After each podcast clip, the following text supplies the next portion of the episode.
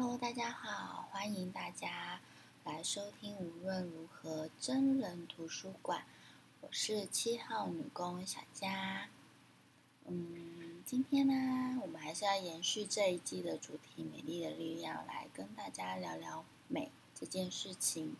对于我而言，美是无所不在的，即便面对不完美的我们，我们都是美的。为什么会讲到不完美这件事呢？今天大家有发现到哪里不一样吗？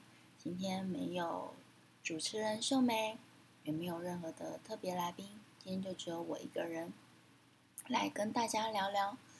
其实啊，说真的，一个人要对着麦克风讲话，其实不是一件很简单的事情。那也因此，我有了第一次这样的机会，在上个礼拜六，嗯，十月二十四号。嗯，在无论如何书店有一个真人图书馆，居家采样护理师的讲座，也是我第一次在书店有这样子的机会，可以大跟大家近距离的接触跟说话。但是因为时间、时间跟场地的敲定其实是非常赶的，所以并没有在，并没有充裕的时间做宣传。当然，还有一点是我自己很害羞啦。就是时间快到的时候，才跟周遭的朋友们告知有这样子的活动。可是我觉得很意外的是，因为我对我自己很没有信心，对那个觉得自己不够好的小佳又出现了，觉得自己不够好，可能讲的不够完整，然后觉得自己能力还不够，凭什么可以站在这样的舞台上讲话？的那个不够的，觉得自己永远都不够的，我又出现了。然后也因为如此，我又再一次的发现自己有完美主义这这样子的成分在。而且就在刚刚在录制真人图书馆的 podcast，也就是现在在这之前，其实我已经暂停很多次了。我只要觉得嗯哪里讲的不好，或是我觉得不够顺，然后我就。停下来，可是就忘记了一件事情，我们就是在不会之中慢慢的学习，从做错事中得到经验，错中学，做中学，这样子慢慢的累积自己的能力，一次一次的让自己的能力 level up，没有人是可以触可及的。然后我会有害怕，那这个害怕是失败，那失败又如何呢？我们可以从失败中学到什么？我觉得我想要跟大家讲的是，我从这个失败中，我更认识了自己。原来我有一点完美主义，那这个完美主义现在我要渐渐的放下。这已经是我第六次还第七次重新录了。刚刚还一度沮丧到要去外面走走，才能继续开始。那我想这样的过程，就是也就是在我寻找自己是谁的过程。我是谁？而这个我至今为止还在寻找的答案。为了找到我自己，我尝试了不同方法，我尝试了好多的第一次，而我还在这个过程里。那我从这样的过程里。我又渐渐的认识到了自己。我是我妈的女儿，我是两只可爱的猫咪的妈妈。我是医院的护理师，同时我也是新娘造型师。在服务新娘的同时，也是在实现我的护理实践。两个天差地远的专业角色，如何能搭在一起呢？相信在前几集的 podcast 里面，你们已经听我讲了许多。那办理这样的讲座的目的是，我现在想要更进一步的、更近距离的贴近人，扩大我的护理专业，服务的对象就不再只局限于新娘了，也不再只局限于医院里面的病人，而是进入家庭里面。我希望能够深入每一个人的心灵，居家彩妆护理不再只限定年龄、性别，我相信。美这件事情是没有任何的限制的，疗愈可以随时随地的发生。男人也需要美，不是只有青春年华的少女。男人的美是可以透过外表的穿着，还有眉毛的修整、胡子的修整这样的细节来呈现。老年人需不需要美？如何老的优雅？让老年人可以得到优雅的美，这也是一件很重要的事情。每个人所需要的是绝对不同的。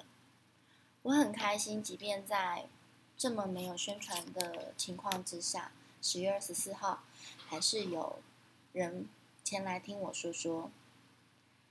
那是位于淡江的同学，大四的同学，他们即将要毕业。他们以为来这边可以学到什么样的小技巧，就要开始学化妆了。没想到，却是来听我说说话。然后我想要更进一步了解他们为什么会来到这个讲座。我问他们为什么会来。另外一个同学说：“嗯，他为什么想要听？他想要开始学会打扮，想要开始学会化妆，但是不知道如何开始。”另一个是即将毕业了，想要觉得总是要面试吧，面试可是要带一点妆，然后让自己精神有精神的去面对面试这件事情，所以才来学化妆。他们告诉我，身旁的同学大概在十几岁高中的时候开始学会化妆，其中有一位同学让我非常印象深刻。他说，之前他对于化妆这件事情其实是有点排斥的。没有太大的感觉的，因为班上那一群会化妆的女生让人觉得很讨厌。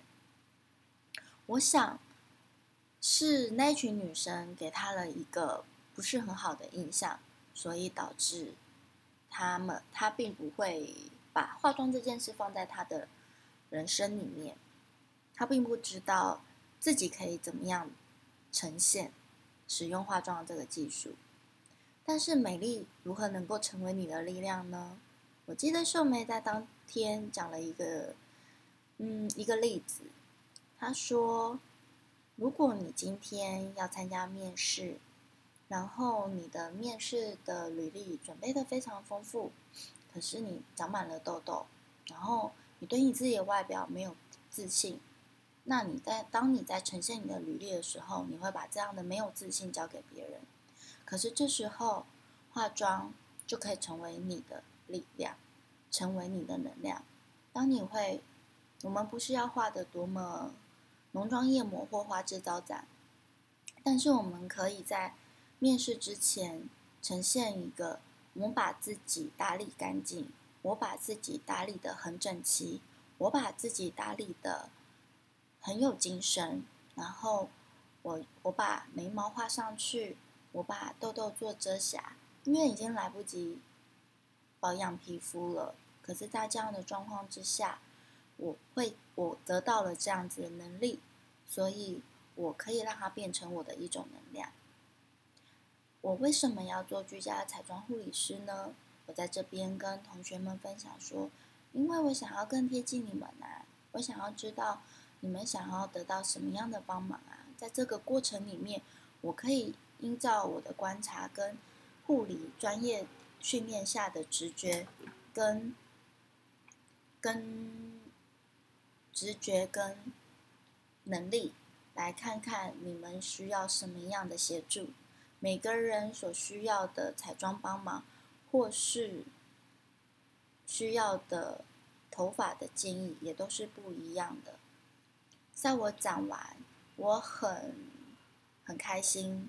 也很觉得意外，就是那位一开始对于彩妆有点排斥的同学告诉我：“哦，原来这跟他所想的并没有那么一样。原来他可以不用画的太夸张，就可以呈现个人的特色以及呈现个人的整洁度、整齐度，而且也可以透过彩妆，或是透过一些遮瑕来。”建立自己的自信及专业，我觉得他这样子给我的回馈，其实也是让我非常的兴奋的，因为我要做的这件事情绝对不是每一个人都一样的。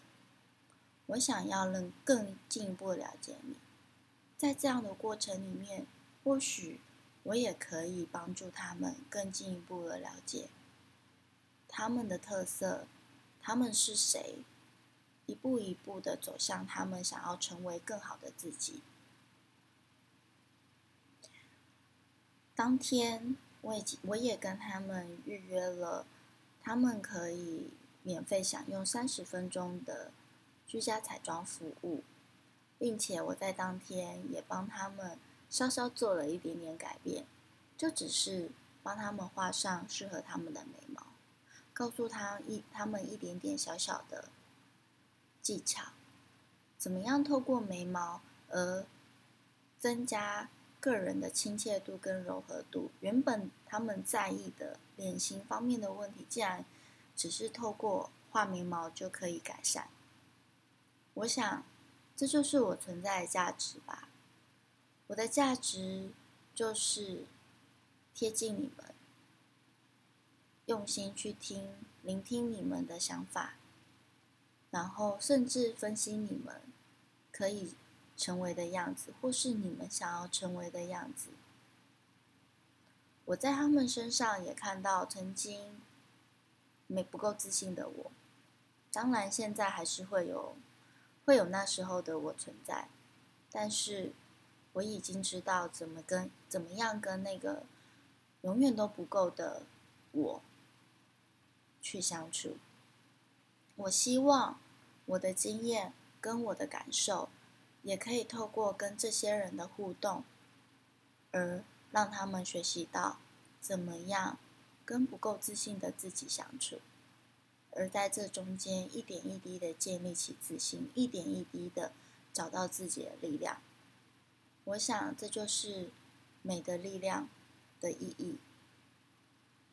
很开心可以跟你们分享这次的心得。